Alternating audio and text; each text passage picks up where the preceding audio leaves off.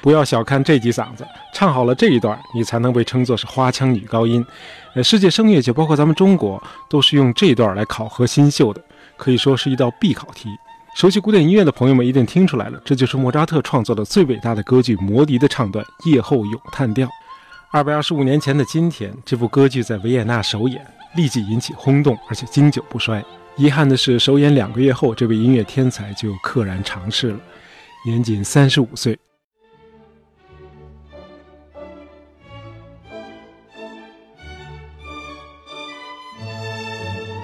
莫扎特的故事可能得从一个不太高大上的门牌号说起，给泰的 Gas Noi，粮食胡同九号。这可能是全奥地利最有名的平民住宅了，大爷去过一次，呃，印象倒是挺深刻的。也可能是那天天儿好，感觉有点像颐和园的北宫门，这人挨人人挤人。不过这里边还是西方人居多，因为来萨尔斯堡旅游的这个中国游客可能更喜欢去看那个电影《音乐之声》的外景地。哎，这也不奇怪，比大爷小的这几代人，呃，应该都是听这个哆来咪长大的。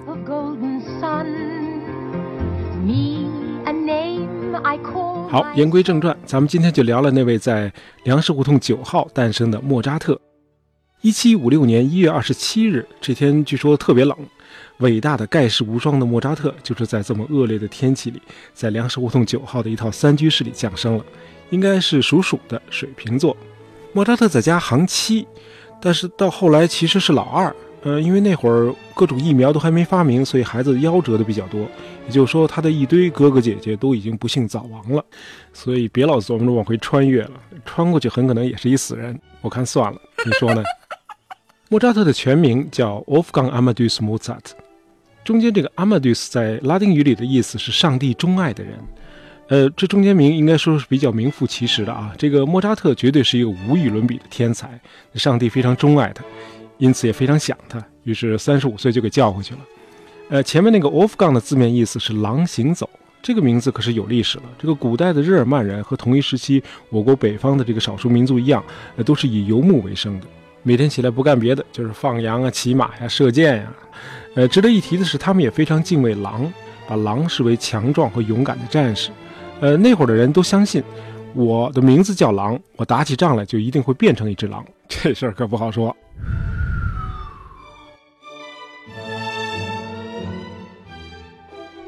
在德语的文献里提到这个莫扎特的父亲，这个宫廷乐师 Leopold Mozart 的时候，几乎无一例外都用过 Ehrgeizig。雄心勃勃这个形容词，从1762年起，他就带着六岁的莫扎特和他十一岁的姐姐 Nana 开始了几乎遍及整个欧洲大陆的巡回演出，先后到过这个慕尼黑、维也纳、巴黎、伦敦、米兰、这个那不勒斯、罗马、阿姆斯特丹。呃，在那会儿可是没有这个飞机和高铁呀，这这道可不见。当然了，他们一路上都是坐着马车哈，这个游山玩景，和这个你挑着担我牵着马那四位比，还是舒服多了。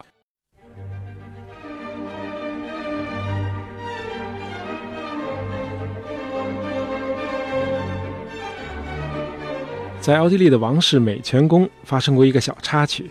演奏结束后，这姐弟俩和奥地利的小公主，当时也只有十一岁的 Marie Antoinette 一起在宫廷里头追逐玩耍。哎，这小公主可不是一般人啊，她是后来这个法国国王路易十六的那位著名的王后。在玩耍的时候，小莫扎特一不小心差点就跌倒，就被这个旁边这个小公主玛丽及时抱住了。除了致谢，这个小莫扎特还对小公主说了这样一句话：“Ich werde dich heiraten, wenn ich groß bin。”我长大了一定娶你。很遗憾，莫扎特后来没能兑现他的诺言。一晃三十一年过去了，到了一七九三年十月十六日，早已成为法国王后的这个玛丽安德瓦内特，被大革命的吉伦特派送上了断头台。在他生命的最后时刻，玛丽有没有回忆起儿时小莫扎特的那句表白，我们就不得而知了。不过，早在玛丽被行刑前两年，莫扎特就已经去世了。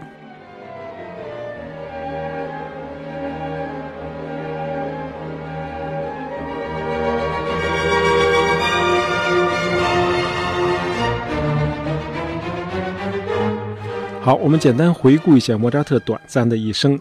一七七七年，已经是二十一岁的莫扎特，在他母亲的陪同下再次出国旅行，先后在慕尼黑、曼海姆和巴黎逗留。虽然他父亲一再从中撮合，但是莫扎特和萨尔茨堡的大主教的关系一直很紧张。这大爷得解释一下，呃，这个萨尔茨堡在神圣罗马帝国时期是一个独立的大主教教区，直到1803年，神圣罗马帝国通过法律才实施政教分离。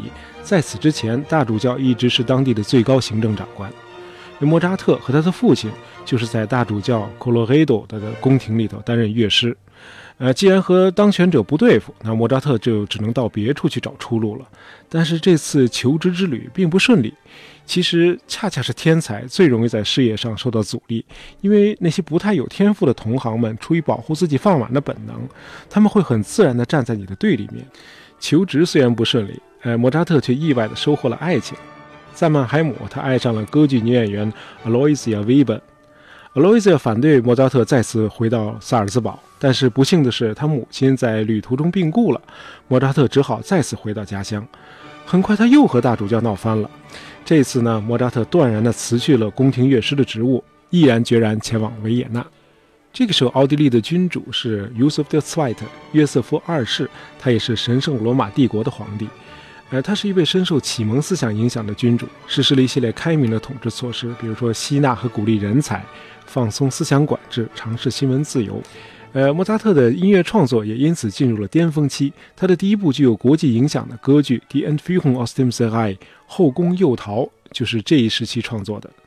这部歌剧被认为是他日后伟大形象的底座。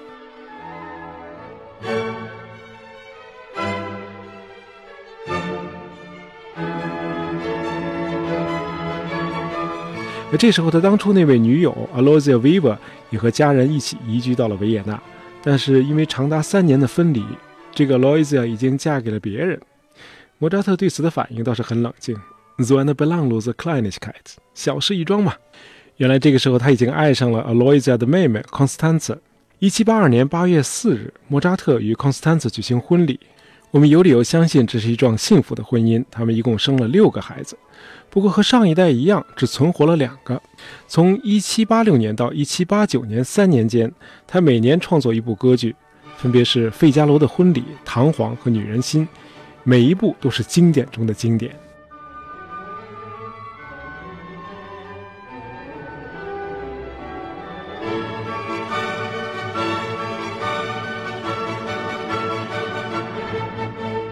关于莫扎特，除了正史。坊间还流传着大量的历史上从没发生过的轶事和所谓的佳话，这就像今天人们在网上编造扎克伯格的博客文章啦，呃，杜撰屠呦呦的采访录一样。比如，很多人声称莫扎特是海顿的学生，真实的情况是，海顿第一次见到莫扎特时，莫扎特早已名满天下了。不过，两人确实是忘年交。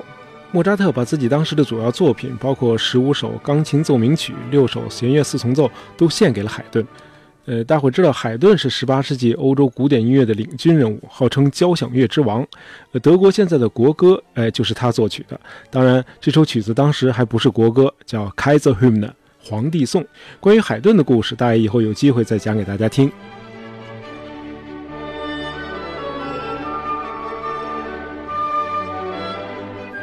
关于莫扎特的最离奇的传说，是他当时正在创作的安魂曲导致了他的英年早逝。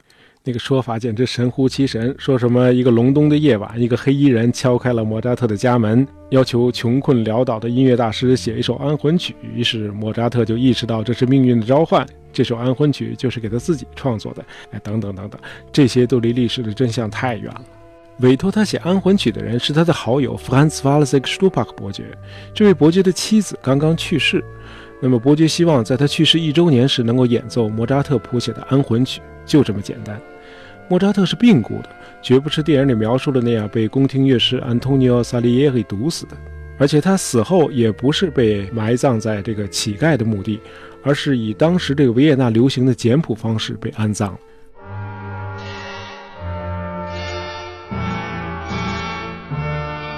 莫扎特早就是全人类的文化符号了。关于他的才华，可以写成千上万本书，也可以借用海顿的一句话来评价。海顿在写给莫扎特的父亲 Leopold Mozart 的信中有这样一句话：“Ich sage Ihnen vor Gott, als ein ehrlicher Mann, Ihr Sohn ist der größte Komponist, den ich von Person und Namen nach kenne。”作为一个诚实的人，我可以当着上帝的面对您说，您的儿子是我见过的和听说过的最伟大的作曲家。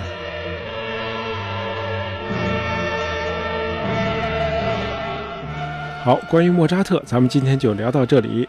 喜欢大野杂货铺的朋友们，别忘了关注我们或者订阅我们的专辑，这样呢，您就不会错过我们每次上的新节目了。这里是大野杂货铺，感谢您的收听，咱们下期再见。